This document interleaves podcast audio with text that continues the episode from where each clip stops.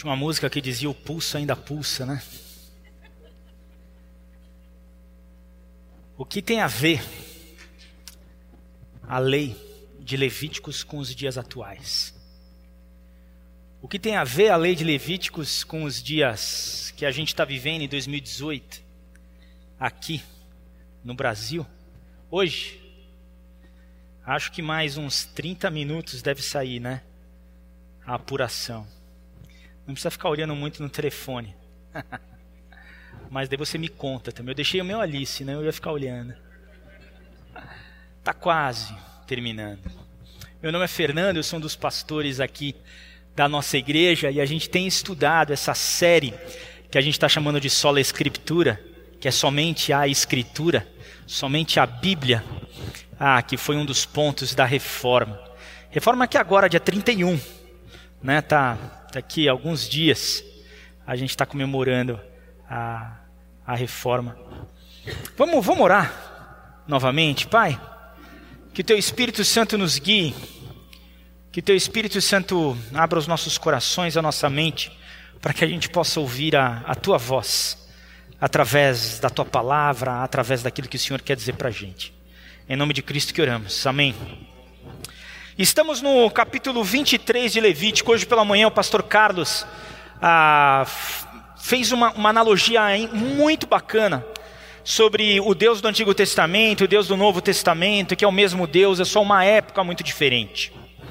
E quando a gente vai para a Bíblia, ainda mais no Antigo Testamento, a gente às vezes tem uma dificuldade realmente de entender porque a gente está separado por. São muitos anos. É coisa de quase 3 mil anos que a gente está separado do momento que foi escrito até agora. Mas a grande questão da Bíblia é que, mesmo com toda essa distância, ela é a palavra de Deus, e por ser a palavra de Deus, ela é aplicada hoje hoje aqui no nosso dia. Se você não, não ah, veio de manhã, não, ou pelo menos não acompanhou a, a, pregação de hoje de manhã do pastor Carlos, eu incentivo você a ir para as nossas redes sociais, essa semana vai estar no nosso aplicativo também, e dá uma olhada, que foi uma pregação linda, realmente. E hoje à noite, então, a gente vai falar sobre Levítico 23, no versículo 3. A gente vai falar sobre o sábado, sobre o descanso sabático. E eu quero ler o texto aqui para a gente, que diz assim, Levítico 23, 3. Vocês têm seis dias na semana para fazer os trabalhos habituais, mas o sétimo dia é o sábado, o dia de descanso absoluto e de reunião sagrada. Não façam trabalho algum, pois é o sábado do Senhor e deve ser guardado onde quer que morarem. Essa é a declaração do descanso sabático, e, e, esse texto de Levítico é, na verdade, a segunda vez que isso é falado para o povo de Israel. A primeira vez foi no livro de Êxodo, onde Moisés recebe os dez mandamentos lá no monte, ah, e ele diz assim, Êxodo 28 e 9: Guarde o sábado, que é o dia santo, faça todo o seu trabalho durante seus, é, seis dias da semana mas o sétimo dia da semana é o dia de descanso, dedicado a mim, o Senhor, o seu Deus. E a instrução é clara aqui. A instrução é a seguinte: você vai trabalhar por seis dias, mas um dia você não vai trabalhar. E assim, é, é claro, dizendo o seguinte: olha, essa você não deve trabalhar. Essa foi a instrução dada por Deus ali para o povo de Israel. Mas será que é a mesma instrução que a gente tem hoje em dia? Será que é simplesmente você chegar e não trabalhar no sábado? Será que é isso que ele está falando? Será que ele está dizendo o seguinte: olha, é o, o sábado, o sétimo dia, a gente começa no domingo aqui e vai até lá? Como é que a gente aplica isso hoje na nossa vida? Quando a gente fala de sábado, a gente está falando de descanso. E descanso tem tudo a ver com o nosso dia a dia. Por quê? Porque a gente conversa com as pessoas e dizem o seguinte: olha, a gente tem trabalhado muito, eu tenho trabalhado muito. Ah, e como é que eu consigo descansar no meio disso tudo? Ninguém morre de trabalhar muito, ninguém. Mas a gente pode morrer de não descansar. E olhando para a nossa realidade hoje, a realidade dos nossos dias, não importa muito no que você trabalha. Talvez você possa ser um ministro, como eu, um, um, pastor, você pode ser um executivo, você pode ser um trabalhador, você pode ser um empresário, não importa. A verdade é que assim, nunca existiu na história da humanidade uma sociedade que trabalha tanto. Quantas horas nós trabalhamos? 10, 12, 14 horas de trabalho? É assim mesmo. E você fala para a pessoa do lado: olha, tá, tá puxado, tá pegado. Eu estou trabalhando muito, mas a grande questão é que eu não consigo descansar. E tem uma outra questão: às vezes você até sai de férias, você até tem um momento de descanso, mas você não consegue desligar. Esse que eu deixei ali, né, o nosso telefone, é algo que coloca a gente numa ansiedade muito grande. Além disso, tem uma questão na nossa sociedade muito pesada, dizendo o seguinte: olha, o seu valor, quem você é, tem a ver com o que você faz. E eu sei que mesmo saindo de férias, muitas vezes tem algo aqui dentro que fica remoendo a gente, e a gente fala: "E aí? Como que eu encontro descanso no meio disso tudo?" Será que realmente existe esse negócio de descanso sabático? Será que quando Deus, é, Deus deu essa instrução para o povo, o, o que, que ele estava pensando nisso? E para a gente olhar isso, como é que a gente traz essa, essa instrução lá de Levítico, de Êxodo, para os dias de hoje? Eu gostaria de ler um texto de Jesus, um texto de Lucas 6, que está no versículo 1 até o versículo 11, e ele diz o seguinte: Num sábado, enquanto Jesus caminhava pelos campos de cereal, seus discípulos colheram espigas, removeram a casca com as mãos e comeram os grãos. Alguns fariseus lhes disseram: Por que vocês desobedecem à lei, colhendo cereal no sábado? Jesus respondeu: Vocês não leram nas Escrituras o que fez Davi quando ele e seus companheiros tiveram fome? Ele entrou na casa de Deus, comeu os pães sagrados que só os sacerdotes tinham permissão de comer, e os deu também a seus companheiros. E acrescentou: O filho do homem é senhor até mesmo do sábado. Em outro sábado, enquanto Jesus ensinava na sinagoga, estava ali um homem cuja mão direita era deformada. Os mestres da lei e os fariseus observavam Jesus atentamente. Se ele curasse aquele homem, eles o acusariam, pois era sábado. Jesus, porém, sabia o que planejavam e disse ao homem com a mão deformada: Vem aqui e fique na frente, diante de todos. O homem foi à frente. Então Jesus lhes disse: Tenho uma pergunta para vocês. O que a lei permite fazer no sábado? O bem ou o mal? Salvar uma vida ou destruí-la? Depois, olhando para cada um ao redor, disse ao homem: Estenda a mão. O homem estendeu a mão e ela foi restaurada. Com isso, os inimigos de Jesus ficaram furiosos e começaram a discutir o que fazer contra ele. Então, para a gente entender esse texto e para a gente entender essa questão do sábado, do descanso, eu gostaria de trazer três pontos importantes aqui. O primeiro deles é: por que nós precisamos do descanso sabático? Por que, que eu preciso desse descanso? Segundo ponto, onde eu vou encontrá-lo? E terceiro ponto, como alcançá-lo? Por que eu preciso do, descanso sabático? Jesus vinha por que, que nós precisamos? Né? Jesus estava ali no campo, passando ali por, no meio do milharal, e eles estavam com fome. O que, que eles fizeram? Eles foram lá, pegaram algumas espigas, abriram e, e comeram. Mas o que, que acontece? Eles fazendo isso, eles foram questionados pelos mestres da lei e pelos fariseus. Por quê? Existia um mandamento para o povo de Israel que eles não deveriam trabalhar no sábado. E para cumprir este mandamento, o que, que eles fizeram? Eles colocaram uma lista de ações que eles podiam ou não podiam fazer. A religião, os mestres religiosos, eles se reuniram e disseram o seguinte: olha, isso aqui a gente pode fazer, e isso aqui a gente não pode fazer. E uma das coisas que eles estavam dizendo que não podia fazer é debulhar espiga de milho.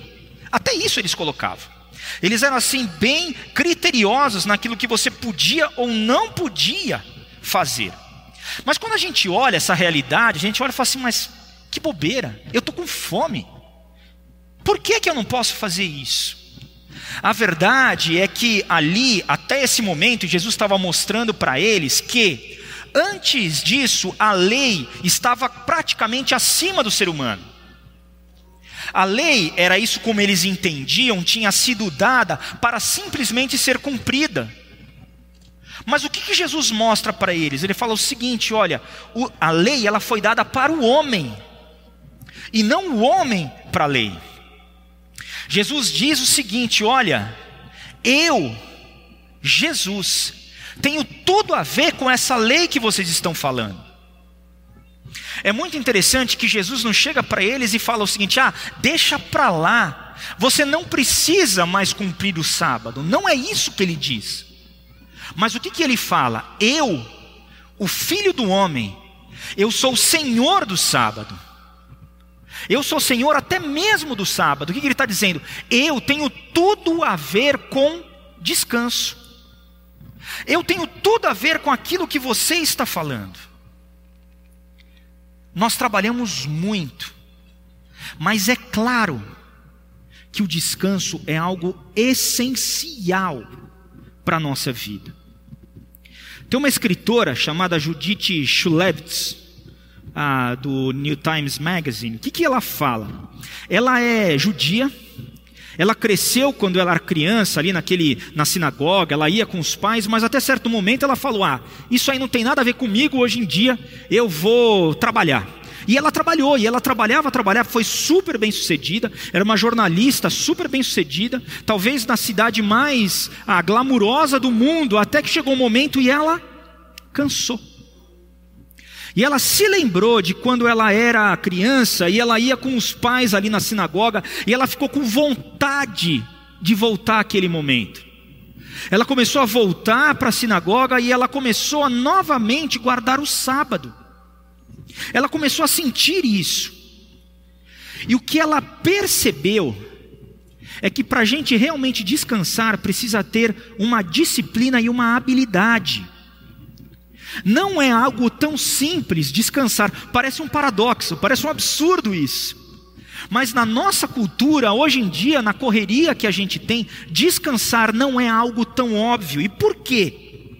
E por que é tão difícil a gente conseguir descansar? Eu tenho quatro pontos para a gente colocar aqui hoje em dia. O primeiro ponto, porque é difícil a gente descansar, é que as posições de trabalho elas são mais inseguras. Eu não sei exatamente qual presidente vai assumir agora o nosso país, mas todo mundo tem a questão da reforma trabalhista na cabeça. Alguns são a favor, outros são contra. Eu acredito que para a maioria das pessoas é o seguinte: e aí? O que, que vai acontecer para frente? Como é que vai modernizar o emprego? E essa questão dessa nova a, a revolução é, da robótica que está acontecendo, da inteligência artificial, será que o que eu faço vai continuar existindo? Será que a profissão que eu tenho vai continuar existindo? a gente percebe que as nossas posições de trabalho, elas são inseguras. Se você não dá resultado, se aquilo que você faz não dá lucro, opa, pode ser que suma. Então, o primeiro ponto, porque é difícil a gente descansar, é que realmente as nossas posições de trabalho, elas são inseguras. Segundo, é esperado que uma pessoa bem-sucedida trabalhe muitas horas. É esperado isso. Às vezes, se você sai do teu escritório na hora combinada, você chegou às oito está saindo às seis, foi combinado. Pô, mas esse cara, meu, é óbvio, é óbvio que ele não vai ser, não vai ter sucesso. Eu me lembro uma vez eu estava numa, numa palestra com um presidente de uma empresa e ele chegou e falou o seguinte: olha, essa história de trabalhar oito horas por dia, esquece. Isso não existe. Por quê?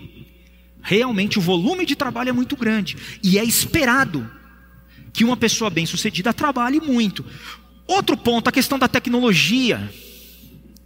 A tecnologia veio nos ajudar a trabalhar de qualquer lugar, e isso é bom. Mas isso quer dizer que a gente trabalha em qualquer lugar. Gente, até no banheiro, né? Você vai lá e leva. Às vezes não dá tempo de fazer as coisas. Ah, eu vou levar trabalho para casa. E daí você chega, e daí você brinca um pouco com teu filho, mas daí ele vai dormir e você começa a tua terceira jornada às onze e meia da noite. E a empresa te dá todo aquele monte de, de questões para você ser móvel e daí para você poder trabalhar em todo lugar que você tiver. E o ponto mais importante e complexo que a gente sofre é que, como eu falei antes, a nossa cultura diz que o significado da nossa vida vem da nossa profissão. Vem do que daquilo que você faz. A quem é você? Eu sou Lucas, o dentista. A quem é você? Eu sou a Alessandra, professora. E quando de repente você não tem assim uma ocupação que é tão bonita, tão glamurosa, talvez você tenha até vergonha de dizer. Quando algumas vezes a gente fica desempregado. São momentos duros. A gente tem às quintas-feiras aqui na igreja, oito e meia da manhã, uma reunião do GAP, que ajudam as pessoas. Realmente é difícil. Mas não é só difícil porque a gente tem dificuldade para pagar as nossas contas. É muitas vezes difícil porque aquilo bate diretamente em quem a gente é. Porque é isso que a nossa cultura diz. A nossa cultura diz o seguinte: olha, você é muitas vezes aquilo que você faz. E o que, que isso mostra para a gente? Que tem uma voz, uma voz aqui dentro que fica sussurrando e murmurando. É uma voz que fica aqui dentro que chega e diz o seguinte: o seu significado está naquilo que você faz. O seu significado está naquilo que você tem. E essa voz faz com que a gente não consiga descansar. Os experts em sono dizem que para você realmente descansar, não, é, não, não, importa muito só o tempo que você tem de sono, mas sim a profundidade que você vai ter no teu sono. É um sonho chamado REM, que é quando você realmente descansa, é onde o sonho acontece. Para você conseguir descansar, dormir bem, e ter uma boa noite de sono, você precisa ter profundidade nisso. Mas o que, que acontece no nosso dia? De um lado, a gente tem todo o trabalho físico, o trabalho externo. O pastor Sidney fala muito isso para a gente aqui da equipe. Olha, quando a gente está cansado fisicamente, sabe o que a gente faz? A gente deita e dorme. É verdade. Mas às vezes tem essa voz que está lá dentro, que ela fala, ela fala para a gente. Parece que tem um, um trabalho debaixo do trabalho. Parece que eu trabalho, eu vou para a minha ocupação, eu vou fazendo os trabalhos que eu tenho para, na verdade, encontrar um significado, porque há uma necessidade de aprovação, uma necessidade de aprovação para mim mesmo e uma necessidade de aprovação pelos outros. O que, que os outros vão dizer se eu não for bem avaliado neste ciclo? Como é que vai indo? Como é que vai isso? E é esse trabalho que deixa todos os outros trabalhos cansativos. É esse trabalho que realmente cansa. É esse trabalho que esgota as nossas energias. É esse trabalho que vai drenando, drenando a força que a gente tem. Você sai de férias, vai lá para o Caribe, mas aquela voz lá dentro. Você chega em casa e acha que devia estar no escritório, e aquela voz lá dentro. Isso mostra claramente que a gente precisa de um outro tipo de descanso. Eu preciso de um descanso sabático. A única forma de realmente descansar é esse descanso. Segundo ponto, onde que eu vou encontrá-lo? Onde que eu encontro esse descanso?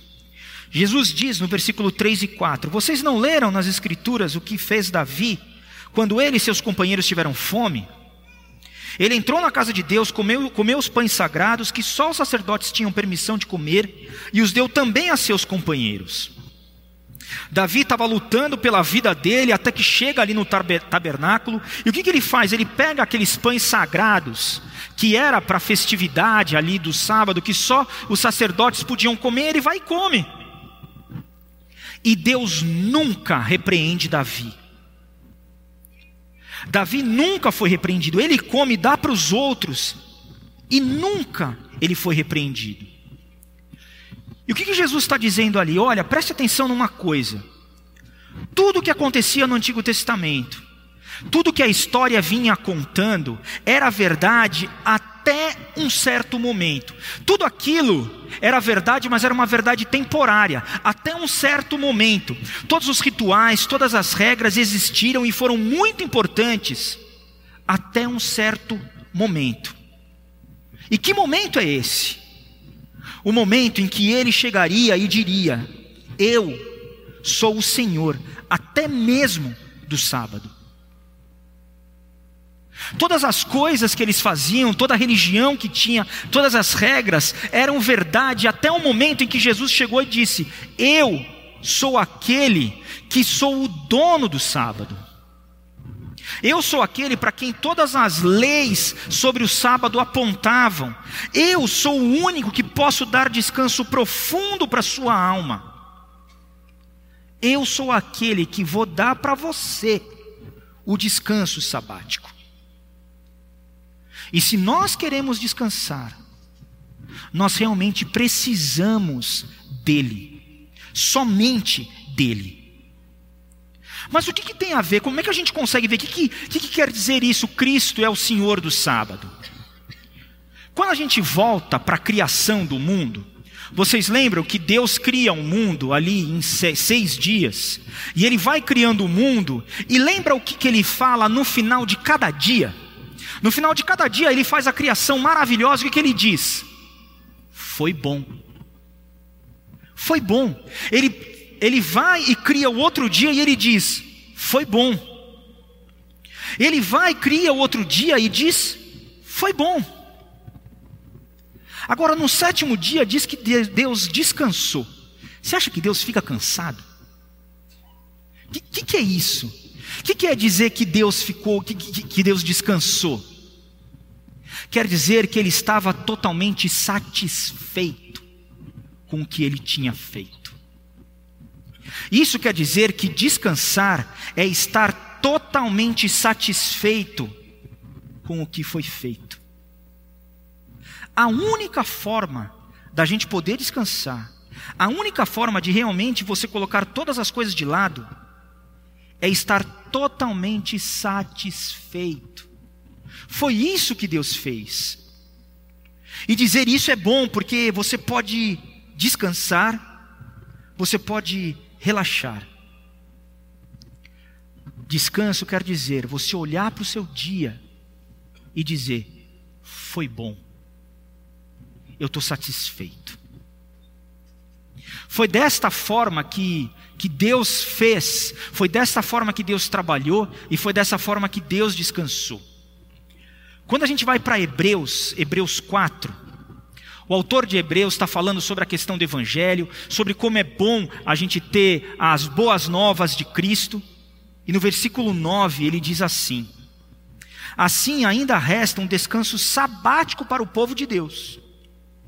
Pois todo aquele que entra no descanso de Deus também descansa das suas obras, como Deus descansou das suas. Ele está dizendo: olha, aquele que entra no descanso de Deus vai descansar do mesmo jeito que ele fez. Da mesma forma como Deus chegou e disse o seguinte: Olha, eu estou totalmente satisfeito com o meu trabalho. Ele diz: Olha, ainda haverá um descanso desta forma. E o que, que ele está dizendo? Que ser cristão é conseguir enxergar o nosso trabalho do mesmo jeito que Deus vê o trabalho dele. É conseguir chegar e dizer o seguinte: eu posso ver o meu trabalho, eu posso ver a minha vida e ficar satisfeito com ela. Eu posso olhar e dizer o seguinte: eu estou totalmente e absolutamente satisfeito com isso. É bom, Não há nada mais que precisa ser feito. Mas como assim? Eu ainda tenho aquela voz aqui dentro que, que me atrapalha. Eu me entreguei a Cristo, eu sou convertido, mas tem alguma coisa aqui? Não dá.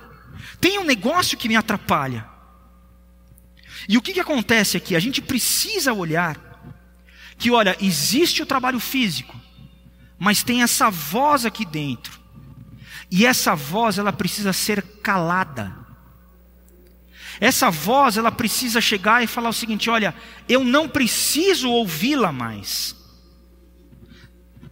A minha importância não está naquilo que eu faço. Eu me lembro, antes de vir aqui trabalhar em tempo integral na igreja, que eu tinha uma crise, porque eu trabalhava num banco, trabalhava no Banco Itaú. E toda a minha família trabalhava com gente. A minha esposa é professora, os meus pais, meu pai é pastor, trabalhou na igreja há muito tempo, trabalhava com gente, recuperação de gente, minha sogra, meu sogro, meus cunhados, todo mundo. E eu trabalhando, vendendo dinheiro. Eu olhava e dizia o seguinte: eu tenho um problema aqui. Quando eu vim para a igreja, sabe o que, que eu fiz? Eu falei o seguinte: agora resolveu.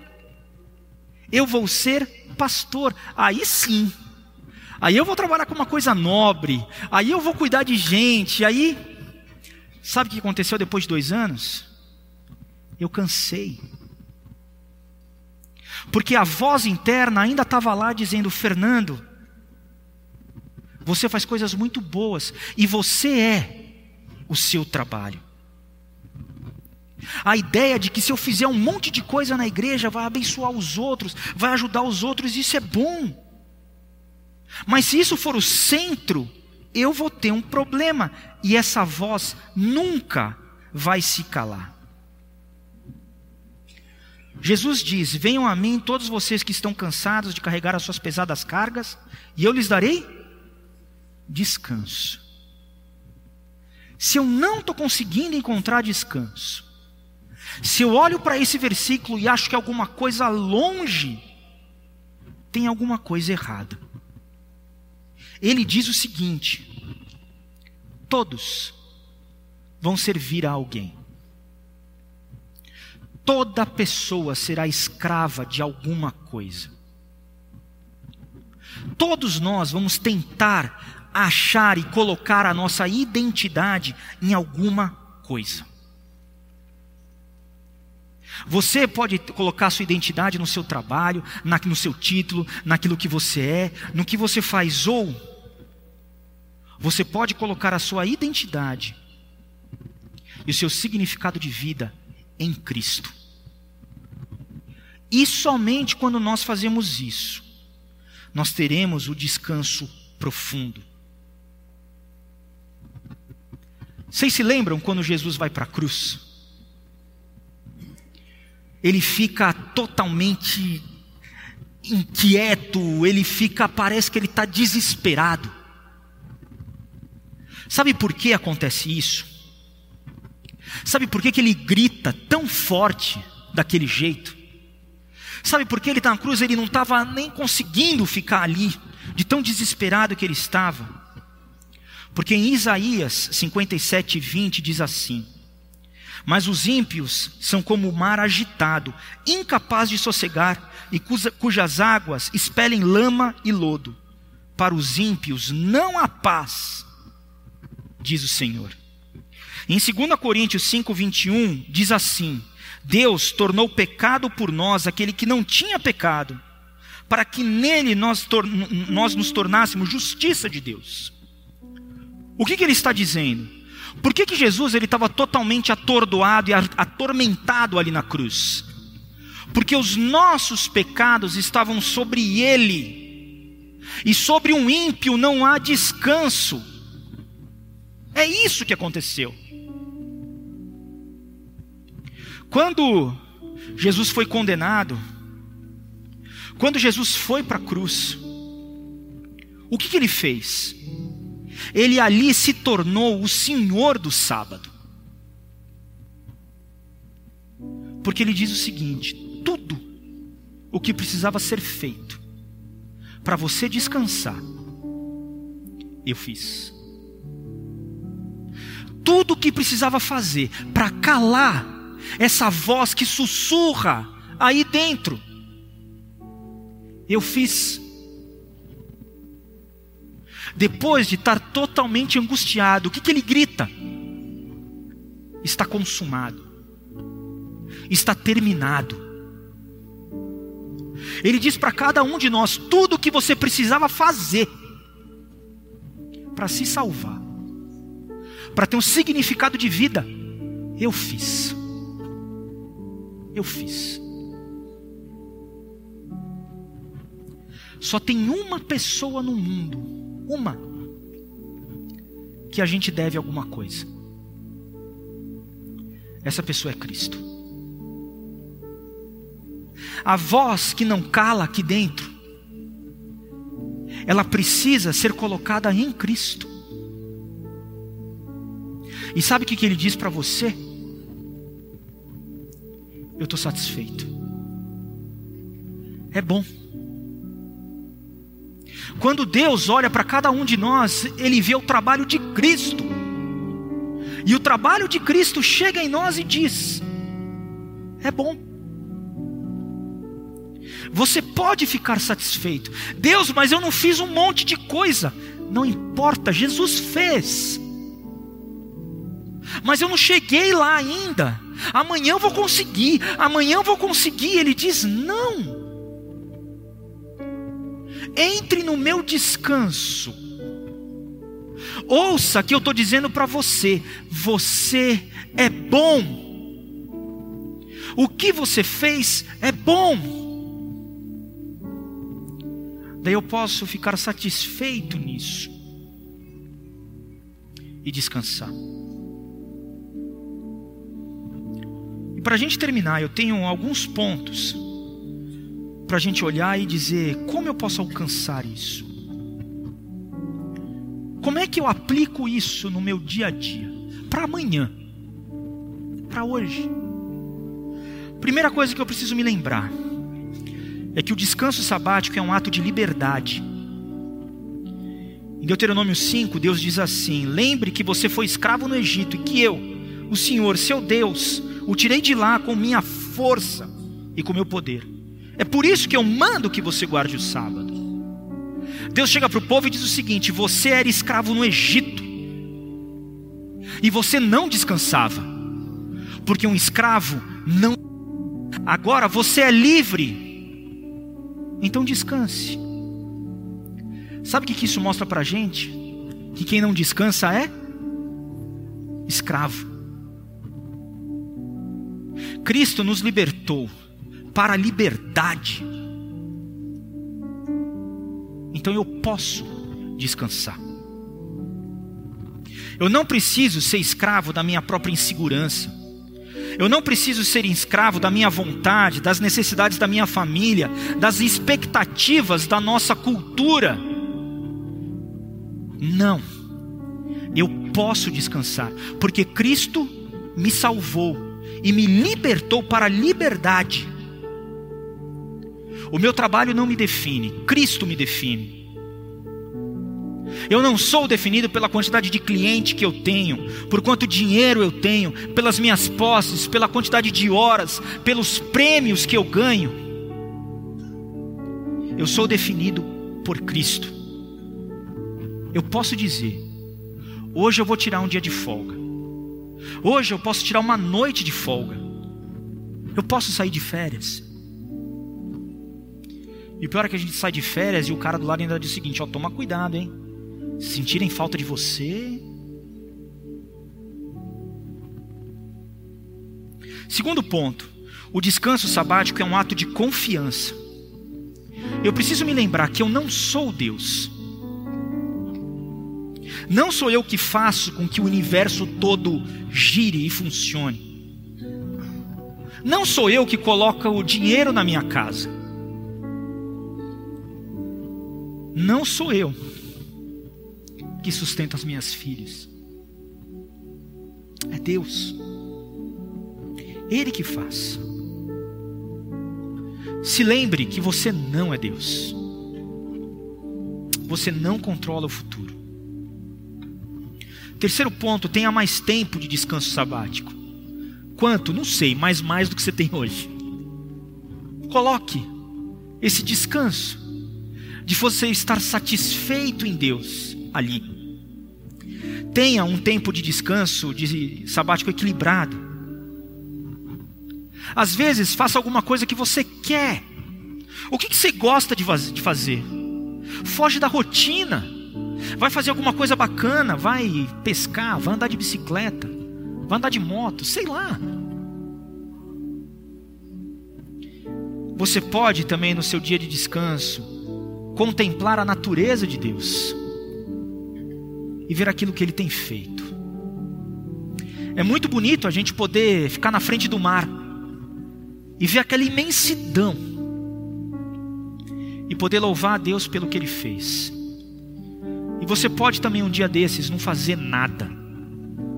Não faz nada. Não faz nada. E o quinto e último ponto. É importante que você tenha uma pessoa que te cobre. Essa questão de prestação de contas é algo muito importante. E alguém que possa chegar para você e falar: é hora de parar.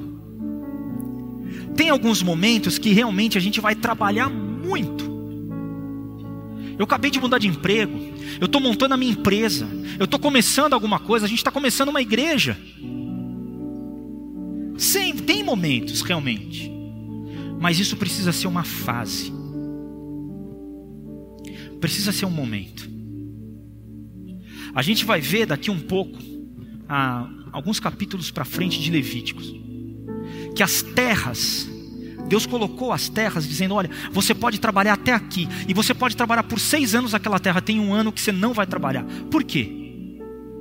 Para a gente entender que é muito importante a gente parar.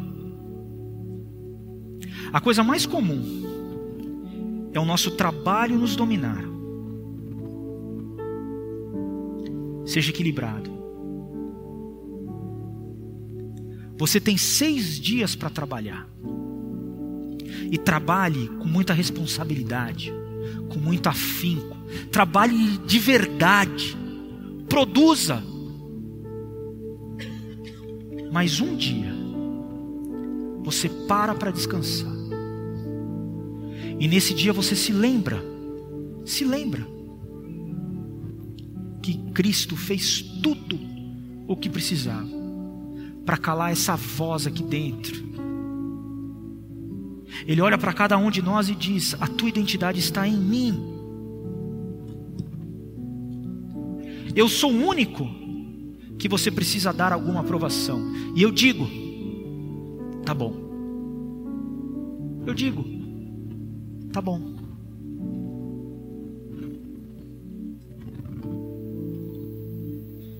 Quando eu encaro dessa forma a minha vida e o meu trabalho, isso muda a perspectiva que eu tenho.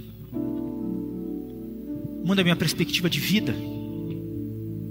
E pode trazer para cada um de nós um descanso sabático que a gente pode entrar por causa de Cristo. Vamos orar?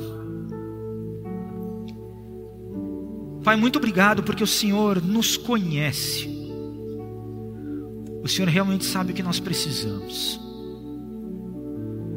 Nos ajuda, Pai, a entregarmos tudo a Ti. Nos ajuda a nos lembrarmos que nós não somos Deus. O mundo não gira em torno de nós. Que nós somos Seus filhos amados. E que o Senhor diz que nós podemos descansar. Que o Teu Espírito Santo fale ao nosso espírito sempre. E que a gente possa ouvir que nós somos Seus filhos. Que a gente ouça de Cristo: olha, tudo que precisava ser feito eu fiz. E é bom. E é bom. Nos ajuda a ficarmos satisfeitos em Ti. Satisfeitos com o que somos e o que, que temos. Em nome de Cristo Jesus que nós oramos. Amém.